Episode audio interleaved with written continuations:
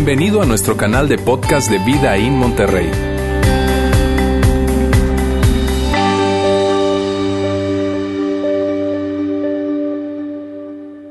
Muy buenas tardes a todos, ¿cómo están?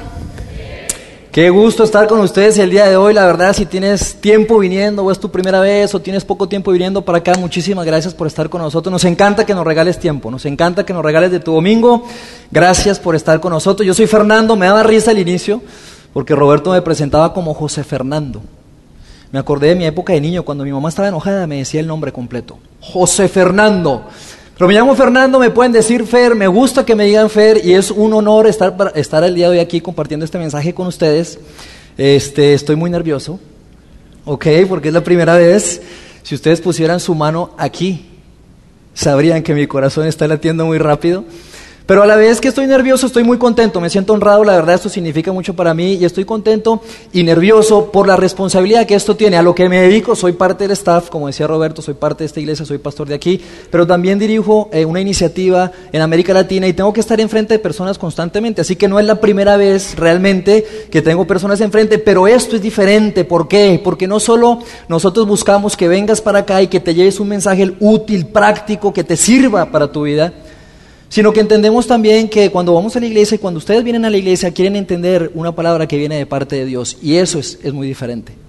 Y por eso la responsabilidad aumenta y la presión llega y por eso hoy me siento un poco nervioso, pero a la vez estoy contento y vamos a hacer lo mejor que podemos para que ustedes puedan recibir este mensaje. Así que hoy vamos a iniciar esta serie, una serie llamada Yo y mi gran bocote. Y mira, esta serie me encanta, ¿por qué? Porque durante cuatro domingos vamos a estar hablando acerca de esto. Y yo quiero pedirles algo, yo quiero pedirles algo, pero antes de pedirles algo quiero decirte, si tú eres un seguidor de Jesús o si no, esto es igualmente importante. ¿Por qué? Porque es muy aplicable, es muy práctico, ya lo vas a ver. Así que lo que quiero que hagamos juntos, juntos y en voz alta es decir el nombre de la serie. ¿Lo hacemos?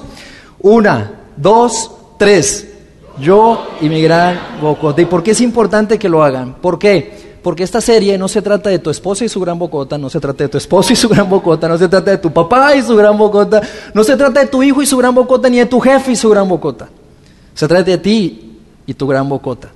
Así que lo que quiero hacer a continuación es compartir con ustedes la idea principal de la cual estaremos hablando durante estos cuatro domingos. Así que yo lo voy a decir y luego ustedes van a repetir después de mí en voz alta. ¿Lo hacemos? Dice lo siguiente, rápido para escuchar. Me faltó darles instrucciones. Primero rápido para escuchar y luego vamos con lento para hablar, ¿ok? Una vez más, venga. Rápido para escuchar. Muy bien, salió muy bien. Rápido para escuchar, lento para hablar. Ahora quiero que hagamos el siguiente ejercicio. ¿Recuerda cuando estabas en la primaria, secundaria? ¿Recuerda cuando tus maestras te enseñaban algo que te querían enseñar y usaban ilustraciones, juegos, mímicas? Yo quiero que hagamos una dinámica muy sencillita. Yo quiero que me ayuden, por favor. Extienden sus manos así, pónganlas sobre sus piernas. ¿Ok? Muy bien, ustedes son una chulada. Gracias por ayudarme. Ahora ciérrenlas en forma de puño, así como la tengo yo. Y lo que vamos a hacer es, cuando yo diga rápido para escuchar, ustedes van a abrir rápido sus manos así. Rápido para escuchar, rápido para escuchar. ¿Está bien? Y cuando diga lento para hablar, las van a empezar a cerrar, pero no las cierren completamente. Lo hacemos. Una, dos, tres rápido para escuchar, lento para hablar. Una vez más, rápido para escuchar, lento para hablar. ¿Por qué hacemos esto? Porque cuando estamos amigos en medio de una de una discusión, cuando estamos en medio de esa conversación acalorada, cargada de emoción, cuando estamos en medio de una discusión con alguien, y probablemente no te das cuenta porque lo hacemos inconscientemente, pero tus manos empiezan a hacer esto, se empiezan a cerrar. Y a medida que se cierran tus manos, tu mente se empieza a bloquear, tus oídos se empiezan a cerrar y es como si tú estuvieras empezando a bloquearte, a cerrarte, a protegerte, a protegerte de algo. Y la razón por la que esto ocurre, te digo, no nos damos cuenta muchas veces, pero la razón por la que esto ocurre es porque ambas partes están buscando exactamente lo mismo. Tú y tu hijo, tú y tu esposa, independientemente de quién sea o cuál sea la relación entre ustedes, cuando tú estás en una conversación acalorada, en una discusión, ambas partes están buscando lo mismo. ¿Qué están buscando, Fer? Tú quieres ser escuchado. Tú quieres ser escuchado, ambos queremos ser escuchados, pero más que escuchados, amigos, lo que queremos realmente es ser comprendidos. Tú quieres ser comprendido, tú quieres ser escuchado, yo quiero ser escuchado y comprendido. Ambos estamos buscando lo mismo. Es como decir lo siguiente, imagínate esto, estás hablando con tu esposo, esposo, esposo o esposa, y están en una conversación en la que no se ponen de acuerdo y están diciendo, mi amor, mi amor, Puede ser que no estemos de acuerdo en cómo educar o disciplinar a nuestros hijos, pero por favor, escúchame. Papás o hijos, hijo, Puede ser que no nos estemos poniendo de acuerdo sobre qué vas a estudiar, porque tú quieres estudiar música, filosofía o quieres ser influencer y yo quiero que seas ingeniero o médico. Pero, pero hijo, puede que no nos pongamos de acuerdo, pero por favor escúchame. Necesito que me escuches. O el empleado con el jefe, jefe, mira, no nos estamos poniendo de acuerdo, quizá no nos estemos poniendo de acuerdo en cómo abordar este proyecto, en qué decisión tomar en el trabajo, pero por favor, escúchame. Y si tienes que decir algo, y tú y yo pensamos esto, no lo decimos, pero cuando estamos en esa conversación acalorada y tú estás escuchando y tú sabes que en el primer suspiro que tú des, esa persona, ¡pum!, te va a invalidar, va a argumentar, se va a defender y tú estás pensando esto. Si vas a decir algo, que sea algo que me haga sentir que me escuchaste. Tú y yo lo pensamos. Cuando estamos en medio de esa conversación, si vas a decir algo, tú dices, necesito que sea algo que me haga sentir que me escuchaste. Y si somos en esto, yo no puedo escucharte a ti si tú no me has escuchado a mí, ¿no es cierto? ¿No es cierto?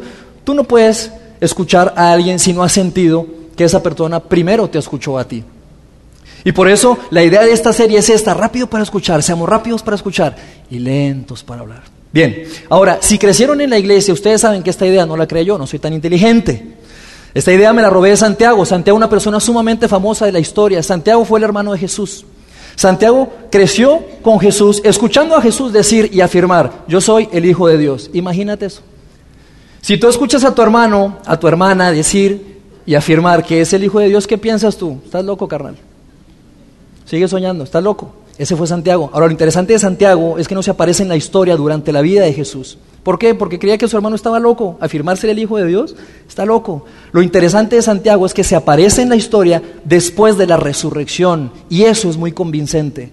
¿Por qué? Porque imagínate estar con tu mamá viendo a tu hermano crucificado, viendo a tu hermano ver cómo muere en la cruz y a los tres días estar desayunando con él. ¿Lo crees? ¿Lo estás viendo? No te lo están platicando. Lo estás viendo con tus ojos, estás hablando con él. Santiago se convierte en un líder en el primer siglo en Jerusalén y Santiago empieza a hablar acerca de la resurrección. Ahora lo interesante es que en esa época, en ese momento, Santiago, la gente amaba a Santiago. La gente amaba a Santiago porque Santiago era justo, Santiago era recto. De hecho, Santiago tenía un apodo. Su apodo era Santiago el Justo. Santiago era increíble, la gente amaba estar cerca de Santiago. Santiago se convierte en líder de la iglesia de Jerusalén en ese momento y Santiago empieza a hablar, empieza a proclamar y empieza a enseñar acerca de la resurrección. ¿Por qué? Porque vio a su hermano Jesús resucitar. Y en esa época, los líderes religiosos de esa época, llamados saduceos, no creían en la resurrección. No creían en esto de que había una vida después de la vida, de la inmortalidad del alma. No creían en espíritu, no creían en esto. Y están escuchando a Santiago hablar acerca de la resurrección, de que hay un Jesús resucitado y dicen, hey, hay una amenaza aquí. En ese momento había un vacío de poder en el gobierno, el procurador que estaba había fallecido y el procurador que venía en turno, al vino no había llegado. Así que un sumo, sacerdote, un sumo sacerdote de esa época llamado Ananías, saduceo, dice, este es el momento de eliminar a Santiago. Lo llaman a la corte, como decir la Corte Suprema de Justicia, el Sanedrín, lo llaman, lo enjuician, dicen, tú estás transgrediendo la ley, lo suben al pináculo del templo y ¡pum! Lo avientan al piso. Y, lo que la historia dice es lo siguiente, Santiago no murió del golpe, Santiago murió apedreado, una vez en el piso lo apedrearon, lo lapidaron y al final, ¡pum!, le dieron con un mazo en la cabeza y Santiago murió. ¿Por qué? Por creer que su hermano resucitó y por enseñar acerca de la resurrección y de que hay un Jesús resucitado y que mi hermano, ya no es mi hermano, sino es mi Señor, mi Salvador. Y así muere Santiago. Es interesantísima la historia. Ahora, Santiago, antes de que esto ocurriera, Santiago le escribe una carta a la iglesia, seguidores de Jesús.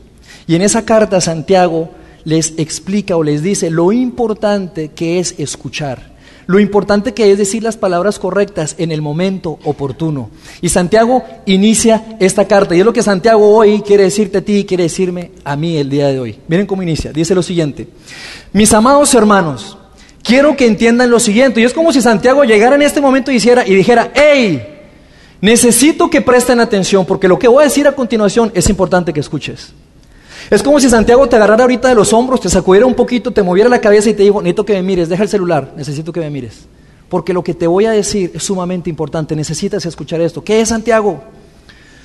Todos, no algunos, no unos pocos, todos, todos ustedes deben ser rápidos para escuchar. Y cuando tú lees esta frase, pareciera que no tiene sentido. Pareciera que estas dos palabras en amarillo no van juntas, porque ¿cómo puedes tú acelerar la capacidad de escuchar? Tú y yo no tenemos un motorcito aquí que le subes una velocidad y entonces se escucha más rápido, ¿verdad? No tiene sentido. Pero lo que está haciendo Santiago es enfatizar un punto y el punto es el siguiente. Tu prioridad, mi prioridad, número uno, cuando estamos en una, en una situación difícil de conflicto, conversación acalorada, es escuchar. Tienes que ser pronto para escuchar. Esa es tu responsabilidad. Necesitas escuchar, escuchar, escuchar. Ser lo número uno, el número uno, el número uno en escuchar. El primer paso en la secuencia en una conversación, quiero que sea que escuches. Y eso es lo que está diciendo Santiago. Y si somos honestos, eso es lo que tú quieres que haga la otra persona por ti, ¿no es cierto? Que te escuchen. Pareciera que somos muy rápidos para responder. Y Santiago continúa y dice, todos ustedes deben ser rápidos para escuchar y lentos para hablar. Y literalmente lo que está diciendo Santiago en este momento es decir, cuando se trate de que quieras responder, necesito que llegues tarde. Necesito que seas el último en llegar. No seas tan rápido en argumentar, en defender. Necesito que escuches. Necesito que te tardes en escuchar. Y yo, y yo agregaría, necesito que seas curioso. Cuando estás en medio de un conflicto con tu esposo, con tu esposa, no trates de argumentar, no trates de defender. Es una tendencia natural nuestra, yo sé, es una tensión. Pero Santiago nos dice, hey, tárdate, sé curioso, haz preguntas.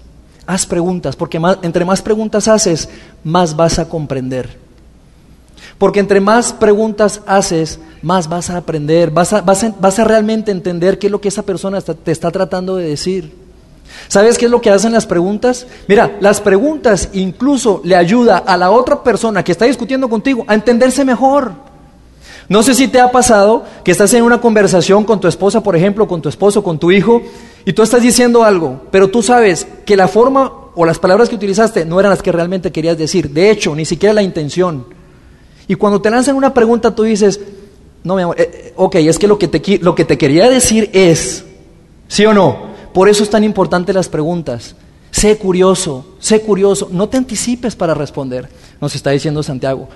Jóvenes que están aquí, que entiendo que hay varios jóvenes aquí, si estás en la secundaria, si estás en la preparatoria, si estás en la universidad, jóvenes, si ustedes quieren ganar influencia con sus padres, si quieren ganar credibilidad con sus padres, hagan lo siguiente, cuando tu papá esté sermoneándote, haz esto, papá, yo quiero entender lo que me estás diciendo, pero no logro entenderlo. ¿Será que hay una, de alguna manera me podrás decir lo mismo? ¿O diferente? Para yo poder entender. Qué increíble, ¿sabes? Tus compañeros de escuela no hacen eso. Tus amigos no hacen eso. ¿Por qué? Porque es más fácil discutir, pelear, alegar, defenderte, invalidar. No lo hacemos. No lo hace nadie.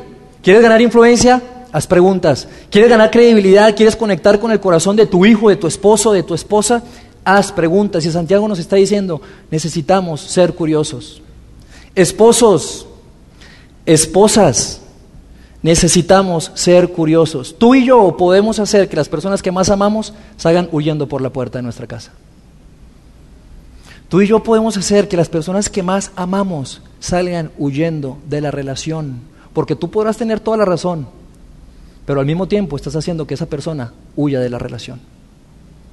Si no somos curiosos, las personas no van a querer estar con nosotros. Y Santiago nos está diciendo, hey, abusados, mira, te confieso algo, mis peores momentos, esos momentos en los que yo me he sentido avergonzado como padre. Yo tengo dos hijos, Santiago y Daniela, 8 y 6 años. Daniela es una niña sumamente determinada. No digamos que es terca, es determinada. Y si tú tienes hijos pequeños, Tú sabes que los días, los momentos de la mañana son muy complicados. Hay mucha tensión, porque no se quieren levantar, no se quieren vestir y no quieren desayunar, al menos así son mis hijos. Así que un día recuerdo, hace seis meses, estábamos en esa mañana ajetreada de, ir a la escuela, ¿no? Y Daniela, determinada, este, no quería levantarse. La niña no quería levantarse de la cama y ya empezó papá, papá llegó, papá empezó a decir, Daniela necesito que te levantes, Daniela necesito que te levantes. Y empezamos a tener una discusión, una conversación que empezó a subir de tono, empezó a subir de tono. Yo empecé a decir palabras que no quería decir al punto de que llegó un momento en que dije, wow. Que yo hice una pausa y dije, a ver, como que me entró un lapsus brutus de, de madurez. Y dije, a ver, ¿quién es el mayor en la relación? ¿Quién es el maduro en la relación? ¿Quién es el adulto? Yo, ok, me relajé, me acerqué hacia donde estaba ella, ya estaba en el piso, me acerqué, me senté, me puse hombro a hombro con ella y le dije, mi amor, ¿por qué es que, por qué es que te cuesta tanto obedecer a papá? ¿Por qué cuando te pido esto no lo haces? Y Dani empezó a abrir su corazón y dijo, papá, tenía miedo, quiero que estés conmigo, quería que me abrazaras. Y empieza a decir, y yo decía, wow. Me sentí tan mal por las palabras que expresé hacia ella. Y sabes, muchas veces tú y yo no queremos decir esas palabras, no las queremos decir porque esas palabras se quedan selladas, tatuadas en el corazón de nuestros hijos, o de nuestros esposos, o de nuestras esposas. Por eso Santiago nos dice, hey, necesito que sean curiosos, sean lentos. ¿Por qué? Porque tus hijos, tu esposa, tu esposa no quieren que, te que no quieren que los sermonees, quieren que los comprendas. Esposas, tus esposos no quieren que los sermonees, que les digas qué hacer, qué no hacer, cómo moverte, a qué horas. No, tus esposos quieren que los comprendas. Y lo mismo funciona al revés. Tus papás y tus hijos, ellos quieren sentirse que los comprendes, no quieren que los sermonees. Y ahí es cuando tú y yo nos hacemos ese tipo de preguntas, pero, pero ¿por qué es que no puedo comunicarme con mi esposa? ¿Por qué es que no podemos tener una conversación normal, larga, sin herirnos, sin insultarnos, sin elevar el tono, sin faltarnos al respeto?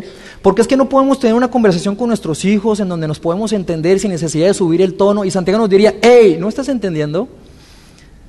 Sé rápido para escuchar y lento para hablar. Sé rápido para escuchar y lento para hablar. Si tú y yo entendemos estas dos ideas, lo que dice Santiago a continuación es fácil de entender y Santiago continúa y dice lo siguiente. Todos ustedes deben ser rápidos para escuchar y lentos para hablar y lentos para enojarse. Y el enojo, si, si te fijas, el enojo es tanto un resultado como una decisión.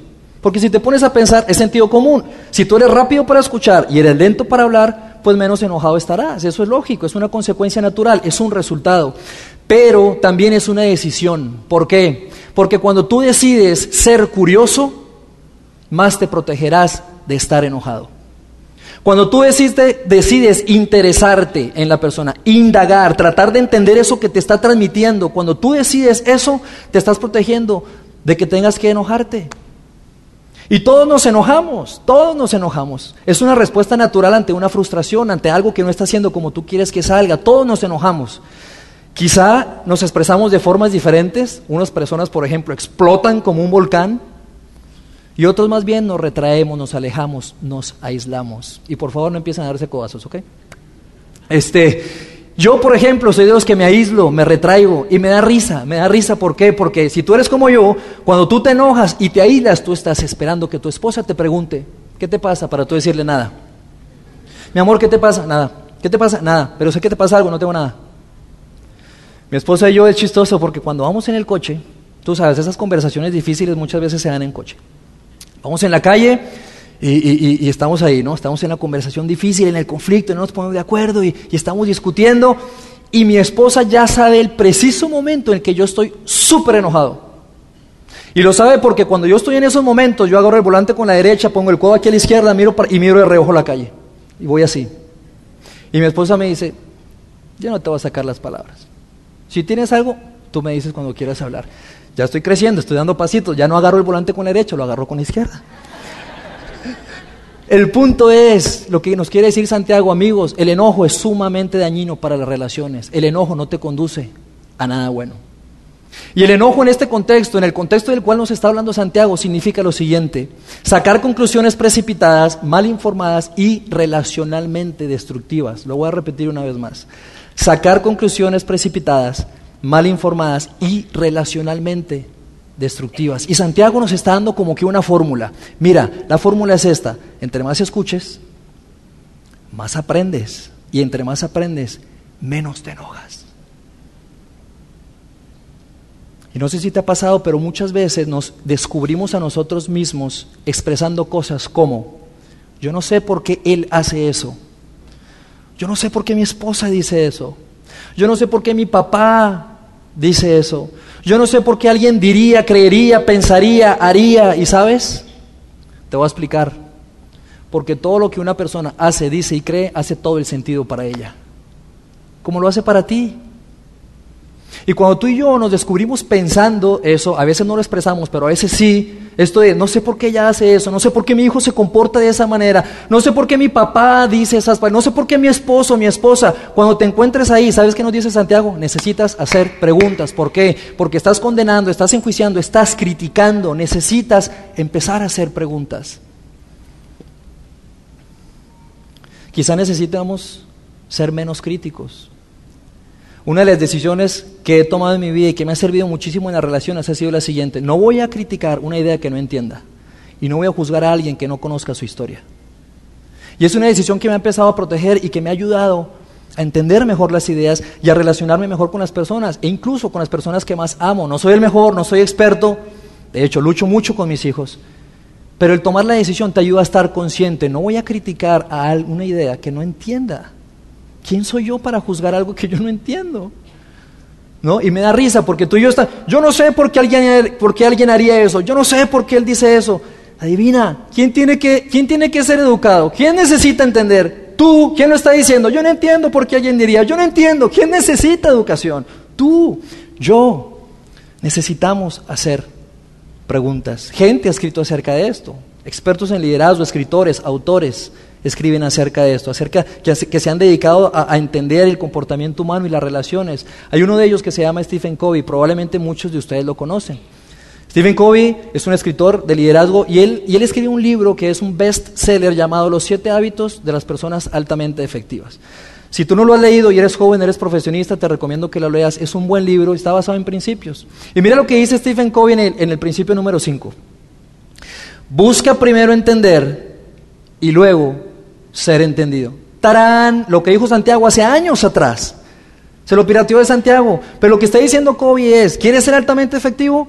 Necesitas buscar primero entender. ¿Y qué significa buscar entender, Fer? Hacer preguntas. Y cuando hagas una pregunta, haz otra pregunta. Y cuando hagas una, esa otra pregunta, haz más preguntas. ¿Por qué? Porque tu meta, tu responsabilidad y la mía es entender para luego buscar ser entendido para luego buscar ser entendido. Y como les decía hace rato, no soy el mejor, de hecho mi esposa está aquí presente, ya me está escuchando y dice, sí, sí, sí, Fer no es el mejor. Pero, pero estamos conscientes de eso. No juzgar a nadie cuando no hemos entendido o no conocemos su historia, no criticar una idea cuando no la hemos entendido por completo. Necesitamos comenzar a ser menos juiciosos, críticos. Es una tendencia natural nuestra. Fácilmente tendemos a enjuiciar, a criticar a una persona o alguna idea cuando no la hemos entendido. Y cuando tú y yo estamos escuchando para contestar, ¿sabes qué es lo que se produce? Cuando tú solo estamos escuchando para contestar, eso de estar allí en la conversación, en la discusión y esperar ese suspiro de la otra persona para, ¡pum!, defenderte, ¿sabes qué es lo que ocurre? Cuando tú y yo estamos en esa posición, no estamos aprendiendo. Y cuando tú y yo no aprendemos, se convierte difícil que la gente se relacione bien con nosotros. ¿Por qué? Porque tú y yo vamos por la vida con un filtro Tú y yo tenemos un filtro. Es como si tuviéramos un filtro, un marco de referencia. Y cada palabra que nos dicen que entra en nuestros oídos entra por este filtro. El filtro de mi edad, de mis experiencias, de en qué, ciudad crecí, de cómo me criaron en casa, el filtro de mi personalidad, de mi temperamento. Todos tenemos un filtro. ¿Y sabes qué? Que hay una gran probabilidad que palabras que te digan no puedas entender porque se salen de tu filtro, a menos que hagas preguntas. Tú y yo tenemos un filtro un marco de referencias por el cual filtramos todo lo que la gente nos dice. Y por eso Santiago dice, hey, rápido para escuchar, sé rápido para escuchar, rápido para escuchar, sé pronto para escuchar. Lo primero que quiero que hagas es que escuches. Luego vas a poder hablar. Luego vas a poder hablar. Y si nos detuviéramos aquí en el mensaje, ustedes dirían, ok, Fer, chido, bien, salimos con algo práctico, súper, hasta con un jueguito salimos de manos. Pero no, Santiago no ha terminado, Santiago tiene mucho que decir. Y lo que viene a continuación es lo más, lo más importante. ¿Por qué? Porque Santiago dice, amigos, este no es un mensaje de autoayuda, hay una agenda divina detrás de esto. Y mira lo que dice Santiago. Todos ustedes deben ser rápidos para escuchar y lentos para hablar y lentos para enojarse. Y en algunas versiones de la Biblia dice, porque el enojo humano no produce la rectitud que Dios desea. ¿Y qué es el enojo humano? El enojo humano, amigos, es, es esto de no salirnos con la nuestra. Porque eso es lo que produce el enojo, la frustración, el no salirme con la mía, el no tener la razón. Eso me produce enojo, me enoja. Y lo que dice Santiago es, esa sensación, ese sentimiento, esa emoción no produce la rectitud que Dios desea. Y es como si Santiago dijera, hay tres agendas en medio de una conversación difícil. Está tu agenda, Fer, la mía, de tener la razón, de tener la razón, de probar el mundo que yo tengo la razón. Está la agenda de la otra persona, puede ser tu hijo, tu esposo, tu esposa. Esa persona también trae su agenda y esa persona también quiere tener la razón. Pero Santiago dije, hey, Dios tiene también una manera y es la rectitud que Dios desea. ¿Y cuál es la rectitud que Dios desea? Que ustedes estén bien. Que no se trata en medio de esa conversación con tu hijo con tu esposa, que no se trata de que tú tengas la razón o de que él tenga la razón, porque eso es buscar su justicia. Eso es buscar su deseo. Se trata de que busquen la rectitud que Dios desea. ¿Cuál? La de que estén bien. Así que eso de enojarme para persuadirte, para controlarte, para manipularte, para probarte, para defenderme, para invalidarte, no produce la rectitud que Dios desea. Eso no te lleva a nada. El probar que tienes la razón no te lleva a nada. Y Santiago está diciendo, hey amigos, entiéndame, papás, hijos, novios, esposos, esposas. El enojo no produce la rectitud que Dios desea. Pero lo que quiere Dios es que se produzca su justicia, su rectitud, que es que estén bien. Esa es la rectitud que Dios desea. Que es más importante la relación a que tú tengas la razón. Y ahí es cuando Dios nos recuerda ese gran mandamiento, ese gran mandamiento, no los diez mandamientos, sino ese gran mandamiento que dice y, por el cual, y, en el cual se basa nuestra fe cristiana es, amen a otros como yo los he amado. Santiago nos está diciendo, tú vas por la vida buscando tu rectitud, tu justicia y tu misión en la vida no es buscar tu rectitud, tu misión en la vida es abrazar la misión de tu Salvador. Recuerda, Santiago le está escribiendo una carta a los seguidores de Jesús de ese entonces y le dice, hey, su misión en la vida es abrazar la misión de su Padre. ¿Cuál? Que estén bien. ¿Por qué? Porque Jesús no vino a este mundo a tener la razón. Eso hubiera sido fácil, aparecerse y, se acabó. Jesús vino para hacer que ustedes estuvieran bien con su Padre Celestial. Jesús vino para colocarlos bien entre ustedes, tú y tu Padre, y no solo con tu Padre, sino con otros. Y esa, esa es la rectitud que Dios desea. No que tengan la razón, sino a que coloques la relación por delante de que tú tengas la razón. Y si entre ustedes no están bien, pues no importa quién tenga la razón. ¿No es cierto? Si entre ustedes no están bien, no importa que tenga la razón. No hay tal en una relación como que gané la discusión. No, no hay tal como que en un matrimonio alguien diga gané la, gané la batalla. No, ¿por qué? Porque cuando tú ganas, el matrimonio pierde. ¿Sí? No hay tal como que el esposo diga gané la discusión. ¿Y dónde está ella? Se fue de la casa, pero gané. No, hay tal como eso. No hay tal como que padre e hijo o el papá diga, gané la batalla, se hizo lo que yo quería, y tu hijo no me habla. No hay tal como eso. Si entre ustedes dos no están bien, no importa que tenga la razón. Y aquí Santiago sube el nivel. Me encanta, porque Santiago está ahí. Ahora lo que viene a continuación es esto. Santiago dice, a ver, ya les dije esto, y no es suficiente que sepan esto. Ahora necesito que hagan algo. No es suficiente que lo sepan, necesito que haga algo. Y Santiago continúa y dice, así que, por lo tanto, necesito que, que ya ahora que sabes esto, que ya sabes esta idea general, ser rápido para escuchar, lento para hablar, ok, está bien, pero ahora necesito que hagas algo. ¿Qué Santiago? Necesito que te quiten, que quiten de su vida todo lo malo y lo sucio. Así que quiten de su vida todo lo malo y lo sucio. Y esta palabra quiten, en otras versiones de la Biblia dicen despójense. Y esa palabra en el griego significa lo siguiente, significa que tienes que quitarte de ti mismo. Y es como si tú y yo estuviéramos caminando por la vida con una chamarra.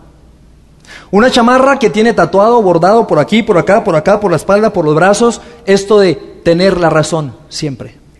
Tú y yo vamos por la vida con una chamarra puesta. Y Santiago dice, quítense la chamarra de lo malo y de lo sucio. ¿Qué es lo malo y lo sucio? Esto de tener la razón. El tener la razón te va a llegar luego a que, a que digas palabras que no quieres decir, luego te va a llevar a que te desquites, a que, a que, a que invalides. Y Santiago dice, hey, cuidado, quítense la chamarra. De hecho, Santiago nos dice, acuérdate que trae la chamarra puesta. Cuando estamos en ese conflicto acalorado con nuestro esposo, nuestra esposa o con nuestros hijos, Santiago nos está diciendo, hey, acuérdate que traes una chamarra y necesitas quitártela. Santiago está diciendo, ¿quieres ser un seguidor de Jesús? Quítate la chamarra. Date cuenta que traes una chamarra puesta que dice que quieres tener la razón todo el tiempo. Y te dice, haz una pausa, haz una pausa, quítatela. Cuando estés con tu hijo y parece que la, que la conversación está ciclada y ciclada, cuando estás con tu esposo o tu esposa y pareciera que están en esa pelea de que, y uno empieza a hablar sobre el otro, ¿sí? Santiago dice, haz una pausa, date cuenta que traes una chamarra y necesito que te la quites. Porque cuando ganas una pelea, pierde la relación. Y luego Santiago continúa y dice, y acepten con humildad la palabra que Dios les ha sembrado en el corazón. Y pareciera que Santiago aquí está hablando como que en, clave, en código secreto. ¿Cuál palabra sembrada? Pero antes de eso quiero hablar de esta palabra, humildad. Amigos, esta palabra es clave en el contexto de lo que estamos hablando y de las relaciones. ¿Por qué? Porque humildad significa esto. Nosotros es más importante que yo tener la razón. ¿Y qué palabra, Santiago? ¡Ey! Acuérdense, ustedes son seguidores de Jesús, acuérdense lo que Dios hizo por ustedes. Expresó el mayor acto de humildad de entregar a su Hijo Jesucristo a que muriera por ustedes. En pocas palabras, los colocó a ustedes por delante de su propio Hijo. Y eso es increíble. Eso es humildad. Nosotros, mi amor, nuestra relación, tú y yo, es mucho más importante a que yo tener la razón en cómo estamos disciplinando a nuestros hijos. No nos peleemos, no discutamos, porque el enojo no nos conduce a nada bueno. Y eso es lo que Santiago nos está diciendo. Hey, acuérdense lo que su Padre Celestial hizo por ustedes. Reciban con humildad la palabra. Acuérdense. Santiago dice, mira, tú y yo vamos con una chamarra, una chamarra, y no nos damos cuenta que traemos la chamarra, y nos tenemos que quitar la chamarra y recordar lo que Dios hizo por nosotros, para nosotros, hacerlo con otros, con tu hijo, con tu esposa, con tu jefe, con tu suegra, con quien sea. Increíble Santiago, increíble. ¿Y cómo hacemos esto? Diría alguien. Ya se los dije. Rápido para escuchar, lento para hablar, rápido para escuchar, lento para hablar. Recuerden la verdad de que Dios entregó a su Hijo. Recuérdenlo. Hagan la pausa y recuérdenlo por un segundo. Y es difícil, yo sé que es difícil. Porque cuando la emoción está presente es tan difícil pensar. Por eso nosotros recomendamos a matrimonios, si hay una conversación acalorada, y no solo matrimonios, con hijos, padres e hijos, si hay una conversación cargada de emoción, hagan una pausa y decidan hablar luego. ¿Por qué? Porque no los va a llevar a nada bueno. Yo recuerdo los primeros años de casado, tenemos 10 años de casado mi esposa y yo. Los primeros años de casado, uff, tres, cuatro años, discusión tras discusión, tras discusión, tras discusión. Y yo recuerdo esas peleas. Nos daban las dos, tres de la mañana porque queríamos que el sol no se ponga sobre tu enojo y decíamos, no nos vamos a acostar hasta que hayamos solucionado el asunto. Pero eran, eran discusiones cargadas de emoción. Yo las recuerdo. Y yo decía, ¿a dónde? Hoy que veo para atrás digo, ¿a dónde nos llevó eso? A un desgaste en la relación, en los primeros años de matrimonio. Santiago dice, no es necesario, no es necesario, recuerda lo que Dios hizo por ti, hazlo por otros, es más importante la relación a que tú tengas la razón. Y, Santiago, Santiago luego termina con esto, porque tiene el poder para salvar su alma. Santiago dice, si tú te quitas la chamarra de tener la razón y te acuerdas lo que tu Padre Celestial hizo por ti, te quitas la chamarra y dices, somos más importantes, somos más importantes que tener la razón. Santiago dice, tiene el poder para salvar tu alma. Y aquí no se refiere a la eternidad, se refiere a salvar tu alma, tu vida hoy. Santiago te está diciendo, esta fórmula funciona. De hecho, tiene el poder de salvar tu matrimonio y de que te divorcies. Tiene el poder de salvar la relación con tu hijo. Si haces esto, amigos, si hacen esto, tiene el poder de que tengas una buena relación de confianza con tu hijo adolescente, que la, tanto la necesitas en esta etapa de tu vida. Si tú haces esto, tiene el poder de tener que evitar pedir perdón una vez y otra vez y otra vez. Y en casos más extremos, tiene el poder de evitar que haya violencia doméstica en tu casa. Si haces esto, darte cuenta que te dé la chamarra, que te la quites, que hagas una pausa y recuerdes lo que hizo tu padre por ti y digas, sí es cierto. Es más importante que estemos bien a yo tener la razón. Y la palabra clave es acepten. Porque se nos olvida a ti y a mí. Se nos olvida. Y necesitamos decidir abrazar nuevamente esa verdad. Yo sí soy un seguidor de Jesús. Yo necesito abrazar la misión de mi Creador, de mi Salvador. Y decidir que la relación es más importante que tener la razón. Y Santiago entonces resume de la siguiente forma. Vamos a leerlo juntos. Mis amados hermanos, quiero que entiendan lo siguiente. Todos ustedes deben ser rápidos para escuchar y lentos para hablar y lentos para enojarse. Ok, porque si soy rápido para escuchar, eso significa que voy a aprender. Claro, bien, lo lograste, lo estás entendiendo, perfecto. Y Santiago continúa, porque el enojo humano no produce la rectitud que Dios desea. Porque si te enojas no te lleva nada bueno. Y eso no produce la rectitud que Dios desea. ¿Qué rectitud? Que ustedes estén bien. ¿Recuerdas lo que hizo Jesús? Jesús vino a que estuvieras bien con tu padre y con otros. Y Santiago continúa y dice, y acepten, así que quiten de su vida todo lo malo y lo sucio, quítate la chamarra que traes puesta, la chamarra de tener la razón, y acepten con humildad la palabra que Dios les ha sembrado en el corazón. La palabra de, hey, Jesucristo pensó en nosotros antes que en su propio Hijo. ¡Wow! Porque tiene el poder de salvar tu vida, tiene el poder de salvar tu matrimonio, de salvar la relación con tus hijos. ¡Qué increíble! ¡Qué difícil! Pero qué increíble. Yo quiero que extiendan sus manos nuevamente y vamos a hacer lo mismo que hicimos al inicio. Y algunas personas están así, no, mis manos no, porque yo no quiero. No, no, no, no, recuerda, esto se trata de ti y de tu gran bocota. Hagámonos juntos, una vez más. ¿Listos? Rápidos para escuchar, lentos para hablar. Rápidos para escuchar, lentos para hablar. Y Santiago dice lo siguiente, no te conformes con tener la razón, haz que las cosas estén bien.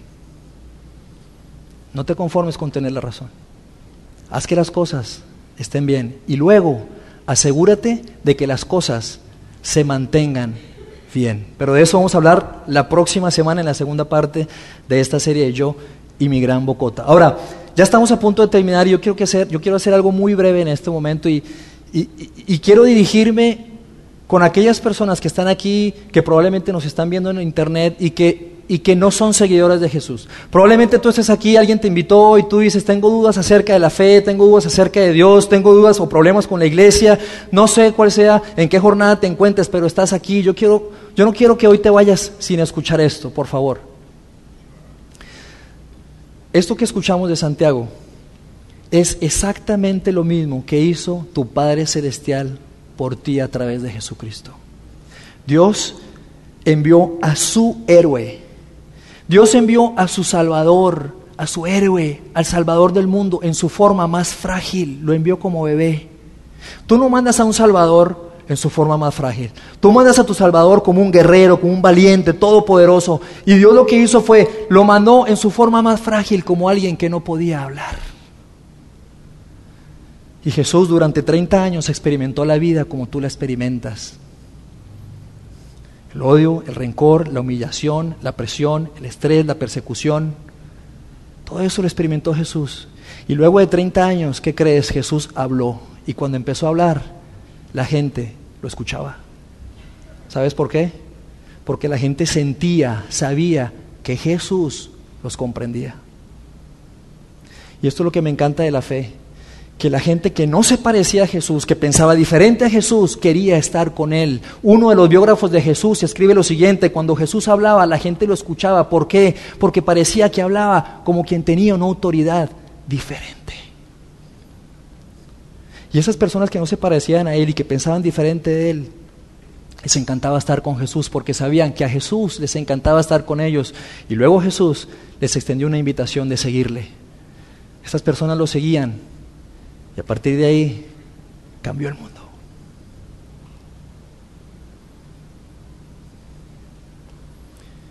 Y esa es la misma invitación que Dios te hace a ti el día de hoy. Es una invitación.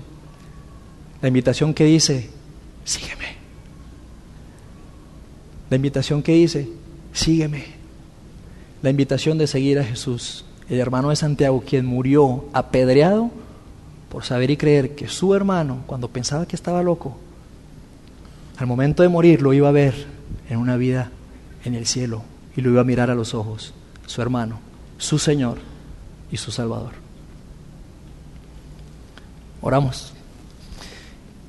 Dios, gracias por, por este día, Padre, gracias por, por el día de hoy, gracias por estas palabras, gracias por dejarnos esto documentado, Dios, y recordarnos el día de hoy que sí es cierto, debemos ser rápidos para escuchar. Y yo te pido eh, que me ayudes a mí, Dios. Gracias por tu gracia, por tu misericordia, porque porque siempre nos perdonas. Gracias, hay tanto que crecer, tengo tanto que crecer como esposo, como padre, como hijo.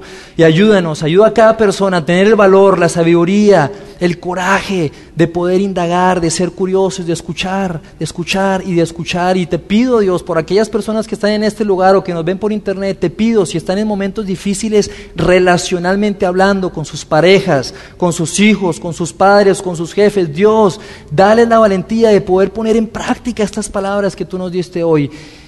Dios, gracias.